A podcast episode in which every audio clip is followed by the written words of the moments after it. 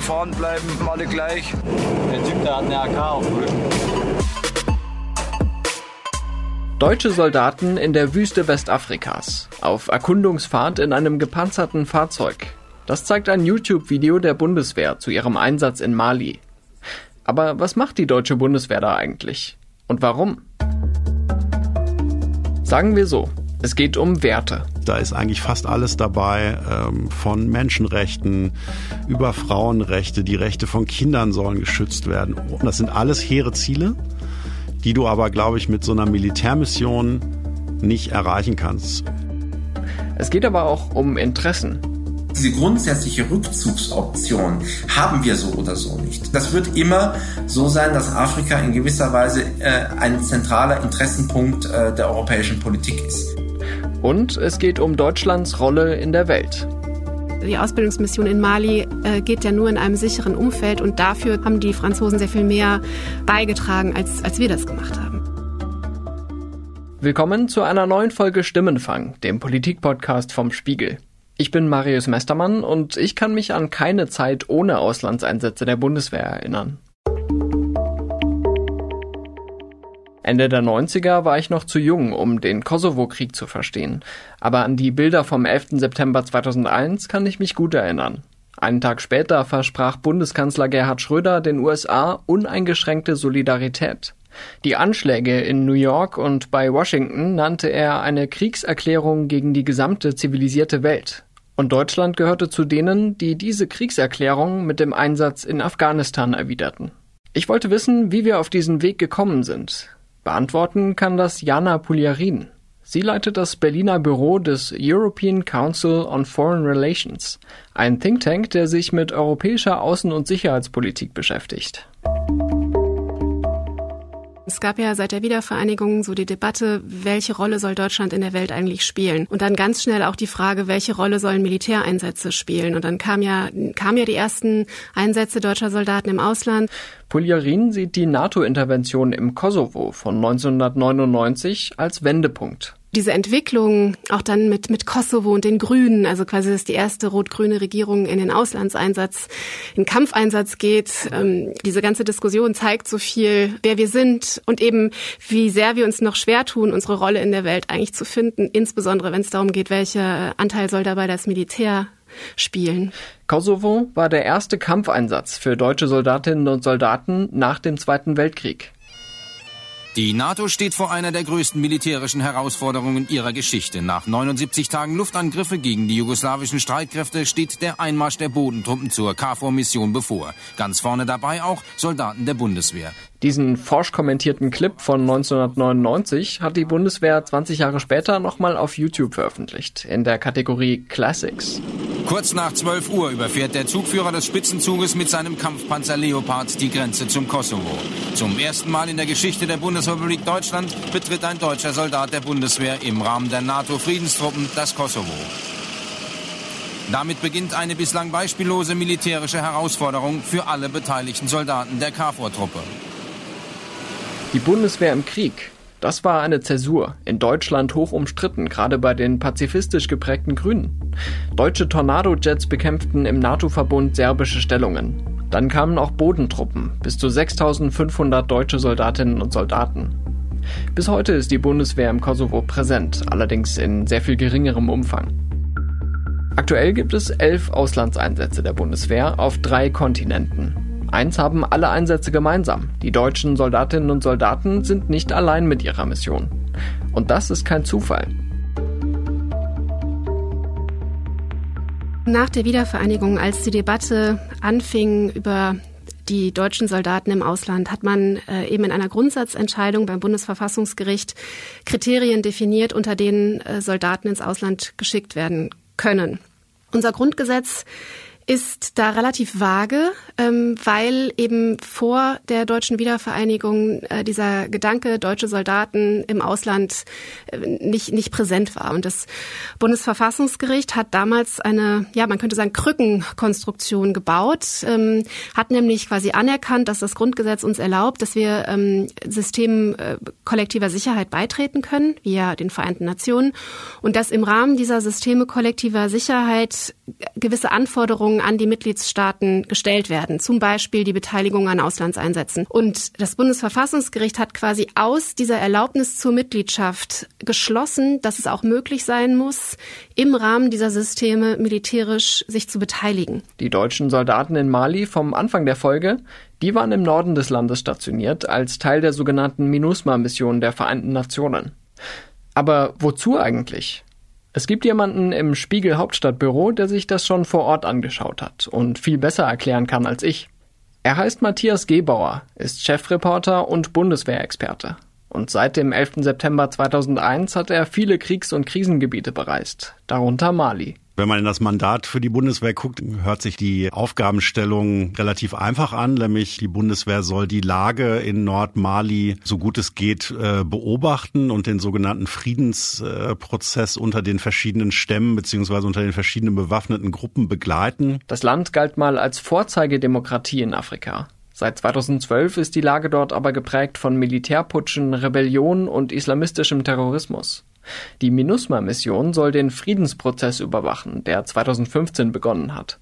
Daran ist die Bundeswehr mit bis zu 1100 Soldatinnen und Soldaten beteiligt, der größte aktuelle Auslandseinsatz. Faktisch gestaltet sich das meistens so, dass die Bundeswehr fast täglich sozusagen zu Patrouillen ausrückt, rund ums Lager, mittlerweile auch in einem relativ großen oder in einem größeren Umkreis, also ungefähr 150 bis 200 Kilometer rund um das Lager. Und dort im Prinzip dann, ähm, also man könnte fast sagen, so ein bisschen wie ein Journalist auch, äh, die fahren im Prinzip von Dorf zu Dorf und reden mit den Dorfbewohnern, ähm, was ähm, sie wahrgenommen haben ob sozusagen bewaffnete Gruppen in diesen Gebieten unterwegs sind. Dann werden natürlich auch ähm, malische Soldaten von, von der Bundeswehr befragt und das alles fließt dann zusammen sozusagen in eine Art Lagebeschreibung, die dann aber die UNO erstellt. Das heißt, die Bundeswehr ist eigentlich also wenn man es grob sagt, so eine Art äh, Dienstleister für die UNO und führt dort also sozusagen so eine Art Lagebeobachtung durch. Okay, die Bundeswehr fährt also durch den Norden Malis, versucht Präsenz zu zeigen und Informationen zu sammeln. Aber bringt das auch was? Wenn man ganz ehrlich ist, muss man sagen, es gibt eigentlich keine Folgen aus diesen Lagebeschreibungen. Die UNO begleitet diesen sogenannten Friedensprozess in Mali. Das sind auf der einen Seite bewaffnete Milizen, die auch Verbindungen haben zu bestimmten Terrorgruppen. Dann sind es ganz normale Tuareg-Stämme die seit Jahrzehnten um mehr Unabhängigkeit gerade im Norden Malis kämpfen. Und hinzu kommen auch noch sagen wir mal, kriminelle Gruppen, die im Prinzip einfach damit Geld verdienen, dass sie A, Menschen, also Flüchtlinge schmuggeln, aber auch alle möglichen anderen Güter, Drogen, und diese Gruppen haben sozusagen gar kein Interesse daran, dass es irgendeine Art von staatlicher Struktur da gibt, weil sie einfach ihren Geschäften weiter nachgehen sollen. Und Mali ist ein Land, wo das ist, politische Prozesse funktionieren sehr langsam. Und darüber wird eigentlich nur jedes Jahr dann Bericht geschrieben, dass es sehr langsam geht, aber es wird militärisch eigentlich nicht reagiert. Okay, das steht da ein bisschen im Widerspruch dann vielleicht auch zu dem, was sich die Bundeswehr oder die UNO selbst auf die Fahnen schreibt, nämlich wir sind hier, um für Frieden zu sorgen, um die Stabilität zu garantieren.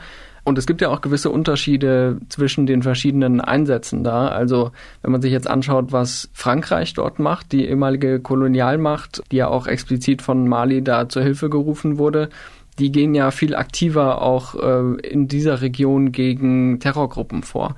Warum macht Deutschland sowas nicht? Naja, also Frankreich äh, führt halt in Mali an der Tat einen Antiterrorkrieg den man sich äh, so vorstellen muss, dass Frankreich durch eigene Aufklärung sozusagen Terroristen oder auch kleinere terroristische Gruppen identifiziert und dann ohne jede Art von, also ohne dass man dafür irgendeinen Beleg haben muss, gegen diese Gruppen vorgeht, meistens mit Luftangriffen, sprich eigentlich diese entweder Einzelpersonen oder Gruppen dann eigentlich durch, ja, also durch Bombenangriffe letztlich ausschaltet. Also im Militärjargon würde man sagen neutralisiert, also sprich, die werden ohne Gerichtsprozess, ohne dass irgendjemand ähm, diese Hinweise, die es gibt, äh, verifiziert, werden die einfach getötet. Das an sich ist für die Bundeswehr rechtlich völlig unmöglich. Das heißt, im Endeffekt versteckt sich Deutschland oder verstecken sich die anderen Länder so ein bisschen hinter der französischen Mission? Ich würde es fast noch ein bisschen anders interpretieren. Die meisten europäischen Nationen oder auch andere Nationen, die sich an der UNO-Mission beteiligen, nehmen es stillschweigend in Kauf, dass Frankreich, sagen wir mal, einen nicht nur robusten, sondern natürlich auch rechtlich fragwürdigen Antiterrorkampf führt, von dem sie am Ende profitieren. Also wenn du mit Bundeswehrleuten zum Beispiel in Mali darüber sprichst, was sie darüber wissen, was die Franzosen äh, rund ums Camp oder in Nordmali machen, äh, sagen Bundeswehroffiziere immer gerne, das möchte ich gar nicht so genau wissen. Aber warum mischt die Bundeswehr dann überhaupt mit? Der Einsatz ist ja auch für sie gefährlich, das hat der islamistische Anschlag im Juni gezeigt. Zwölf deutsche Soldaten wurden verletzt, drei davon schwer. Die Thinktankerin Jana Pulierin sagt, dass es in Mali wieder um Solidarität mit einem Bündnispartner gegangen sei, wie damals mit dem Afghanistan-Einsatz und den USA. Es gibt etwas, was man in der Diskussion mit Franzosen immer, äh, je nachdem wie diplomatisch sie sind, mehr oder weniger unverhohlen heraushört. Das ist nämlich, äh, wir töten die Terroristen und ihr macht so ein bisschen, ja, ihr bildet die quasi die malinesischen Streitkräfte aus und ihr macht nur äh, die netten Sachen, während wir den schmutzigen Job machen müssen.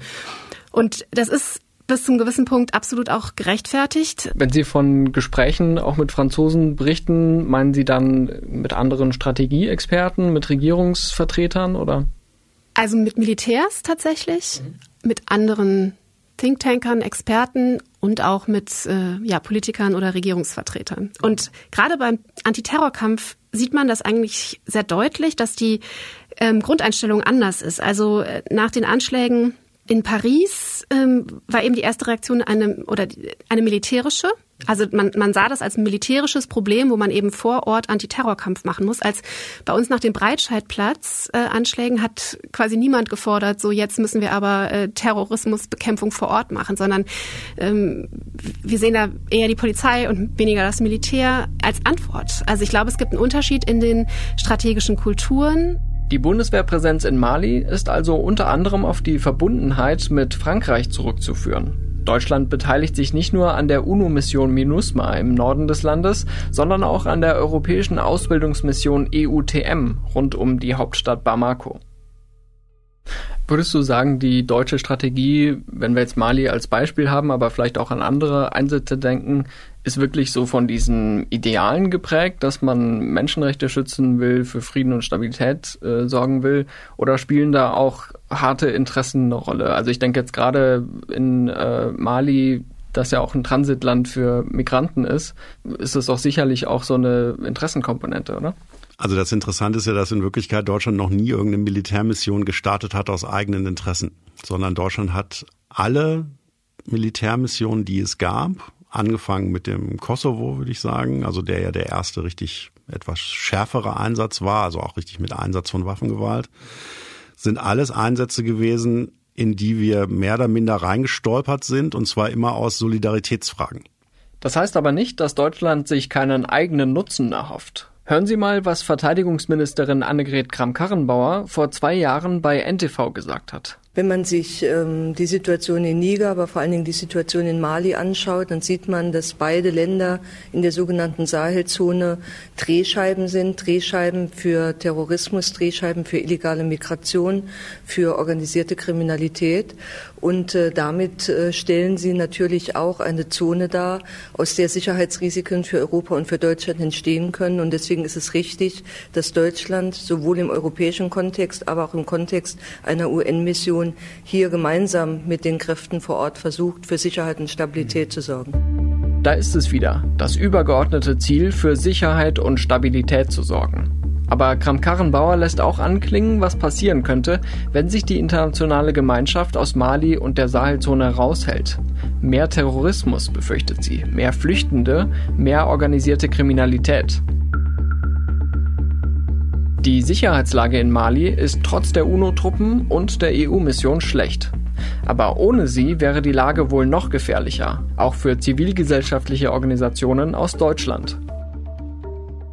Mein Name ist Christian Klatt. Ich bin Landesvertreter bzw. Landesdirektor der Friedrich-Ebert-Stiftung mit Sitz in Bamako, Mali. Die SPD-nahe Ebert-Stiftung ist eine von vielen Akteurinnen, die dort Entwicklungshilfe betreiben. Also das, was die Bundeswehr nicht kann. Wir arbeiten da nicht direkt mit staatlichen Stellen zusammen, sondern eben eher dann mit den zivilgesellschaftlichen Akteuren, die das auch betrifft. Also das ist das andere Spektrum. Und was wir sehr viel versuchen in unserer Arbeit, ist vor allem den Leuten Gehör zu verschaffen. Weil das ist was, was man leider sehr viel sieht, ist, dass auch in Mali Politik und Entscheidung viel als Elitenprojekt gehandhabt wird. Das ist quasi ein Anteil, den wir für uns leisten. Genauso wie, dass wir verschiedene Projekte unterstützen von zivilgesellschaftlichen Akteurinnen und Akteuren, die sich eben im Friedensprozess engagieren. Beispielsweise unterstützen wir einen alternativen Friedensbericht, der von einer zivilgesellschaftlichen Koalition rausgegeben wird, die sich mit der Umsetzung des Friedensabkommens von Algier beschäftigen, die es quasi aus malischer Perspektive heraus ähm, bewerten, kommentieren, kritisieren. Christian Klatt ist seit Ende 2019 in Mali. Er hat dort erst Parlamentswahlen, dann Massenproteste und schließlich zwei Militärputsche miterlebt.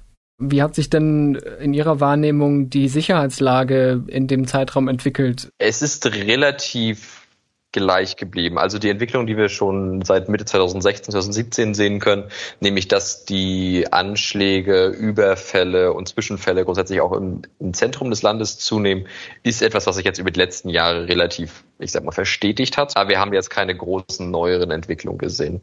Ähm, seitdem das Militär an der Macht ist, also seit jetzt August 2000 20 ist es so, dass auch hier es weiter zu konstanten Überfällen kommt oder äh, Zwischenfällen. Welche Auswirkungen hat denn diese ständige Gefährdung auf Ihre Arbeit? Man ist schon sehr eingeschränkt. Also zwei Drittel des malischen Staatsterritoriums sollten nur mit größter Vorsicht betreten werden, beziehungsweise natürlich als, äh, als Experts, als, als weiße Person nach Möglichkeit gar nicht, ohne anderen Schutz. Und auch für unsere lokalen Kolleginnen und Kollegen bedeutet es, sehr vorsichtig zu sein. Wir können und sind auch noch im Westen und Süden des Landes relativ aktiv. Da kann man auch noch gut mit Autos hinfahren, man, man kann Veranstaltungen machen.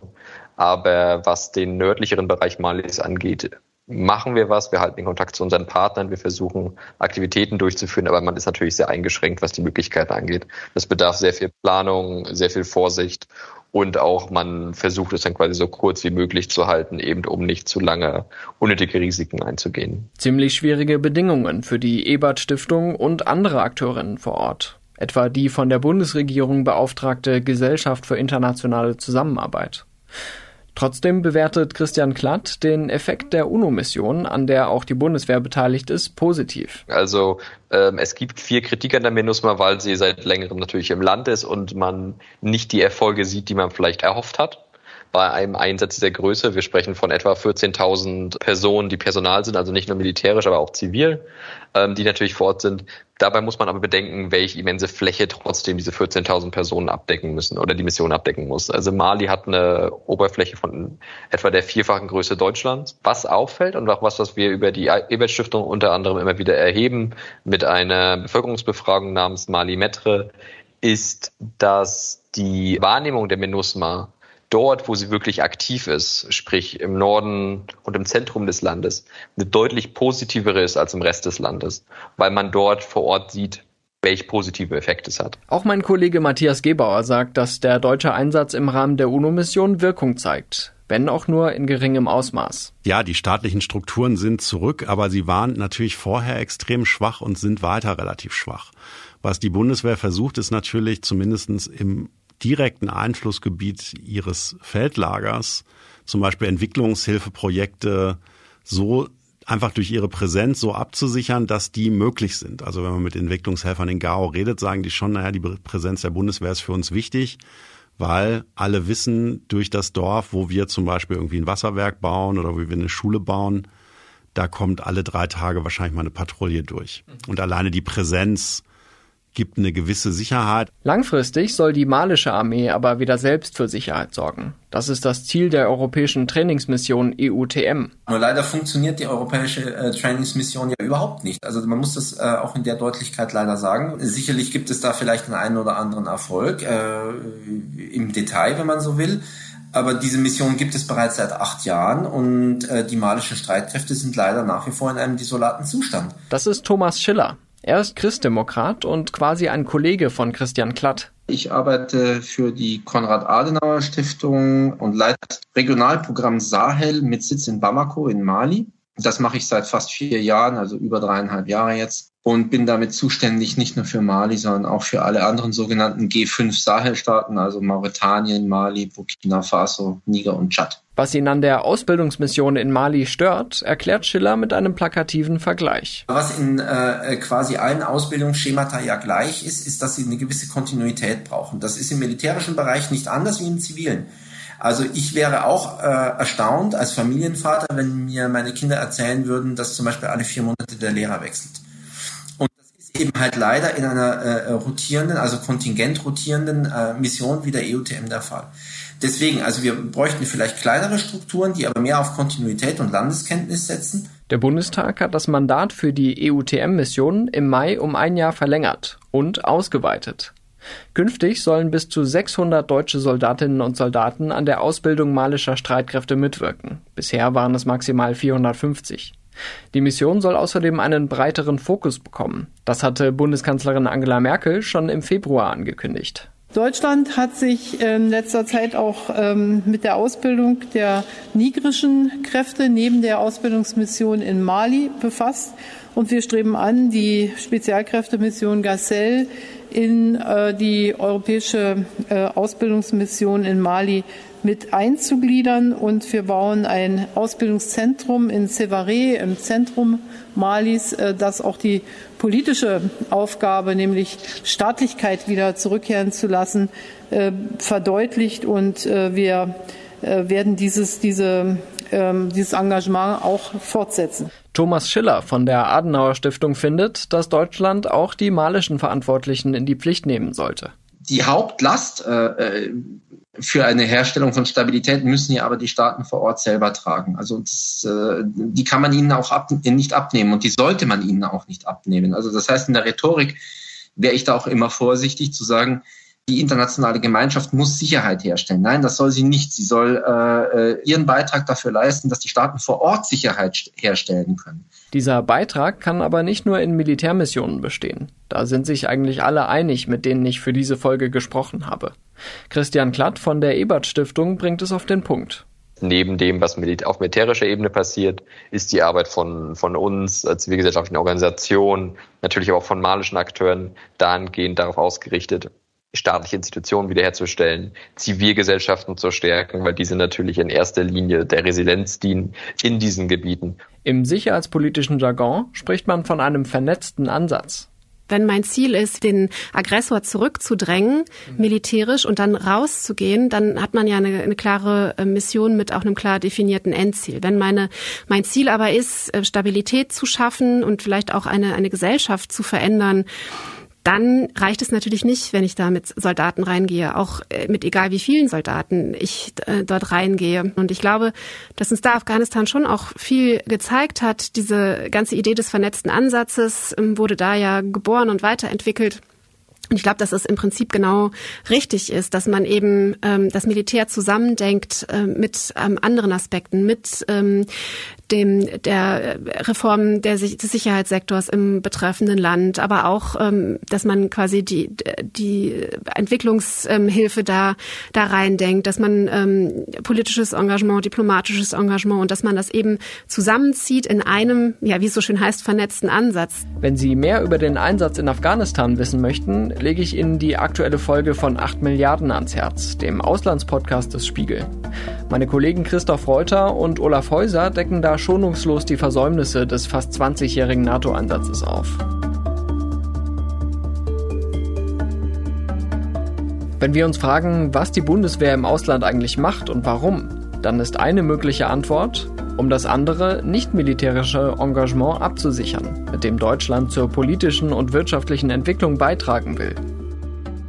Für Thomas Schiller von der Adenauer Stiftung ist klar, eine Rückzugsoption wie in Afghanistan gibt es für die Europäer in Afrika ohnehin nicht. Da muss man also ganz grundsätzlich erstmal sagen, dass man aus europäischer Sicht endlich begreifen muss, dass Afrika unser Nachbarkontinent ist. Diese grundsätzliche Rückzugsoption haben wir so oder so nicht. Das wird immer so sein, dass Afrika in gewisser Weise äh, ein zentraler Interessenpunkt äh, der europäischen Politik ist. Moment mal. Deutsche Interessen und Auslandseinsätze der Bundeswehr, war da nicht was? Meine Einschätzung ist aber, dass insgesamt wir auf dem Wege sind, doch auch in der Breite der Gesellschaft zu verstehen, dass ein Land unserer Größe mit dieser Außenhandelsorientierung und damit auch Außenhandelsabhängigkeit auch wissen muss, dass im Zweifel, im Notfall auch militärischer Einsatz notwendig ist, um unsere Interessen zu wahren. Der damalige Bundespräsident Horst Köhler stellte den Afghanistan-Einsatz 2010 in Zusammenhang mit wirtschaftlichen Interessen Deutschlands. Die Aussage brachte ihm so viel Kritik ein, dass er wenig später zurücktrat. Jana Puljarin vom European Council on Foreign Relations findet, dass man heute anders darüber sprechen sollte. Ich glaube, es käme auf den Einzelfall an, aber ich würde es zumindest nicht als totales Tabu bezeichnen, wie es damals offensichtlich war, als Horst Köhler es brach. Ähm, ich glaube, dass es und eben gerade zum Beispiel bei ähm, nicht nur bei Piraterie-Einsätzen, sondern auch wirklich bei mh, der Sicherheit der Seewege ist es im Urinteresse einer Nation wie Deutschlands, die eben so stark vom Export lebt, dass diese Handelswege, diese Seewege sicher sind. Und da ist es äh, so, dass wir uns da sehr viel auf die Amerikaner verlassen, die eben diese ähm, ja, Freedom of Navigation ähm, äh, aufrechterhalten. Und ich glaube, dass die Erwartungshaltung schon ist, auch seitens der Amerikaner, dass sich die europäischen Verbündeten da äh, mehr beteiligen. Und das ist in unserem Interesse und äh, das wäre eine Form eines Einsatzes, äh, wo die Bundeswehr auch ähm, ja, präsent sein ist und sein sollte. Ein Beispiel dafür ist die EU-Operation Atalanta vor der Küste Somalias. Die Bundeswehr beteiligt sich dort am Kampf gegen Piraterie. Auch Schiffe des Welternährungsprogramms und der Afrikanischen Union sollen dabei geschützt werden.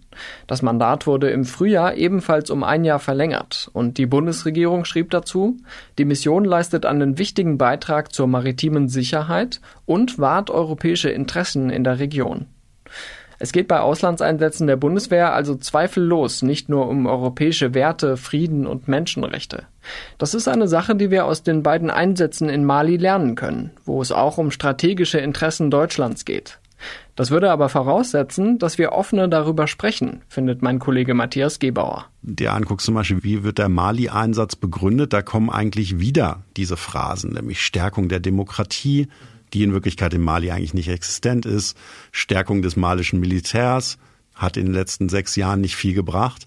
Das heißt, man ist eigentlich von dieser rosa Brille noch nicht so weit weggekommen, zu sagen, wir sagen unserer Bevölkerung ehrlich, eigentlich müsste man der Bevölkerung ehrlich sagen, wir machen weiter, weil A, sozusagen wir sind solidarisch mit den Franzosen, wir müssen denen helfen. Der deutschen Bevölkerung müsste man genau. sagen. Ja. Und B, ähm, zum Beispiel, Mali ist ein ganz wichtiges Land für uns. Da müssen, wenn das komplett auseinanderfällt, gibt es eine große neue Schmuggelroute ähm, für Flüchtlinge Richtung Europa. Ohne Öffentlichkeit sagen das natürlich viele Politiker, auch wenn wir mit ihnen reden, dass das die beiden großen Gründe sind, warum man diesen Einsatz weitermacht. Also ob man zu so einer ehrlichen und schonungslosen äh, Version dann am Ende gegenüber der Bevölkerung auch kommt. Ich würde es gut finden, aber ich bin mir nicht ganz sicher, ob der Mut dazu ausreichen wird. Die Frage, was wollen wir da eigentlich? Und ähm, ja, wollen wir da Nation Building machen? Äh, wollen wir da Demokratie hintragen? Wollen wir da Mädchenschulen aufbauen? Also das ist, dass wir oft das haben, dass wir unsere Zielsetzungen nicht klar definieren, dass wir Mandate überladen und gleichzeitig aber eben äh, nicht genug Ressourcen hinschicken, äh, nicht genug Soldaten hinschicken, nicht genug investieren und auch keine klare Perspektive haben, ähm, was den, den ähm, Ausstieg aus den Missionen wieder betrifft. Auch das ist für mich eine Erkenntnis dieser Folge. Wenn wir uns und die Verantwortlichen fragen, was die Bundeswehr eigentlich im Ausland macht und warum, dann gibt es oft keine wirklich zufriedenstellende Antwort, weil eben nicht klar festgelegt ist, was eigentlich erreicht werden soll. Das zeigt das Beispiel Mali sehr deutlich. Klar ist auch, dass sich Deutschland nicht nur daran orientieren kann, was seine Verbündeten machen, denn oft sind deren militärische Strategien auch sehr riskant und fordern zivile Opfer. Matthias Gebauer hat dieses Problem vor kurzem zusammen mit anderen Kolleginnen und Kollegen im Spiegel beschrieben. Den Link finden Sie in den Show Notes. Es gibt natürlich einen großen Widerstand in Mali auch gegen diese französische Antiterroroperation, weil sie eben unglaublich brutal vorgeht und weil es eine hohe Fehlerrate gibt. Ich, das ist am Ende immer eine Illusion. Sobald du anfängst, ähm, gegen so welche Terrorgruppen vorzugehen, gerade mit Luftschlägen, also wenn du nicht riskierst, deine eigenen Leute auf den Boden zu schicken und äh, sich das selber anzugucken, hast du immer eine gewisse Fehlerquote. Fehlerquote, das heißt, dass unschuldige Menschen zu Schaden kommen. Und wenn das passiert, kann es den ganzen Sinn einer militärischen Intervention untergraben. Ein zentrales Problem ist eigentlich bei diesen gezielten Tötungen von Einzelterroristen oder von kleineren Gruppen ist, dass man sagt, und das hat man in Afghanistan sogar wissenschaftlich erforscht, dass eigentlich pro getöteter Person fünf neue Köpfe erscheinen. Das sind oft Verwandte von dieser einzelnen Person, die dann, also dadurch, dass ihr Verwandter getötet worden ist, so sagen wir mal, aufgewühlt, radikalisiert sind, dass sie sagen, die haben jetzt meinen Vater aus ihrer Sicht feige getötet oder meinen Onkel und dafür nehme ich Rache. Und in Afghanistan weiß man, dass eigentlich die, gerade diese gezielten Tötungen in ländlichen Regionen, dass die eher den Widerstand sozusagen erhöht haben und mehr Leute dazu gebracht haben, zu sagen, okay, wir schließen uns jetzt auch noch dem bewaffneten Kampf an. Übrigens, Frankreich will seine Operation Barkhane im Norden Malis noch in diesem Jahr beenden. Zu hoch waren die Verluste, zu gering der Nutzen und zu groß das Misstrauen gegenüber dem malischen Militär, nach zwei Putschen noch für stabile Verhältnisse zu sorgen. Nun soll eine europäische Eingreiftruppe namens Takuba die Lücke füllen, aber ohne deutsche Beteiligung. Es interessanterweise kommen die Franzosen äh, bei aller Kritik an Deutschland auch mehr und mehr dazu, dass sie vieles am deutschen Ansatz auch, auch gut finden, ähm, auch mit dem Fokus eben auf, auf den politischen Teil und ähm, dass, dass oft davon gesprochen wird, dass die Deutschen vielleicht ein bisschen französischer werden müssen, aber die Franzosen auch wirklich ähm, oft und offen sagen, wir müssen auch deutscher werden, indem wie wir ähm, auf diese Krisen gucken, weil eben dieser große militärische Fußabdruck alleine die Herzen der Menschen überhaupt nicht gewinnen kann.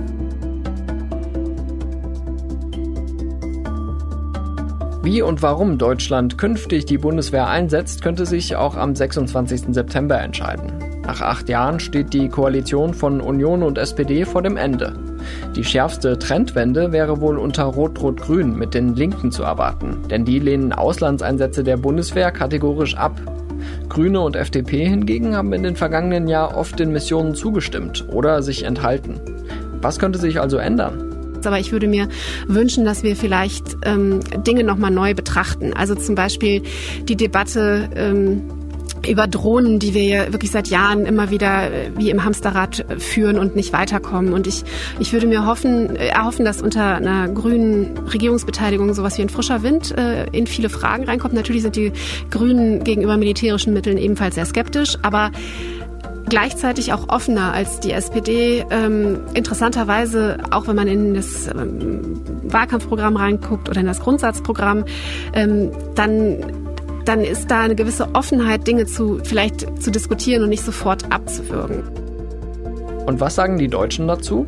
Das lässt das Verteidigungsministerium einmal im Jahr abfragen. Bei der letzten Umfrage des Meinungsforschungsinstituts Ipsos aus dem Sommer 2020 kam heraus, dass 51 Prozent der Deutschen die europäische Ausbildungsmission in Mali unterstützen. Der MINUSMA-Einsatz der Vereinten Nationen kommt nur auf gut ein Drittel Zustimmung. Und 48 Prozent der Deutschen fühlten sich schlecht über die Auslandseinsätze der Bundeswehr informiert. Hoffentlich konnte ich das bei ein paar Leuten ändern. Die Details der Umfrage finden Sie natürlich in den Shownotes.